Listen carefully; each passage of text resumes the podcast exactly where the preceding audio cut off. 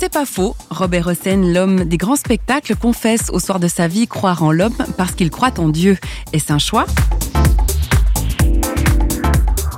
J'aimerais bien pouvoir l'avoir décidé, mais je crois que c'est plutôt lui qui décide. Je sais pas, je crois en Dieu parce que je crois dans les hommes. Et je crois dans les hommes parce que je crois en Dieu. J'ai eu la chance de connaître des hommes remarquables qui se sont mis complètement à la disposition des autres. Et c'est ce que j'essaye dans un prochain spectacle que je prépare de rendre hommage au Christ, aux apôtres et aux hommes qui se sont mis à la disposition de beaucoup d'autres choses que d'eux-mêmes, j'en connais. Euh, tout de même se mettre à la disposition d'autres choses que de soi-même, c'est capital.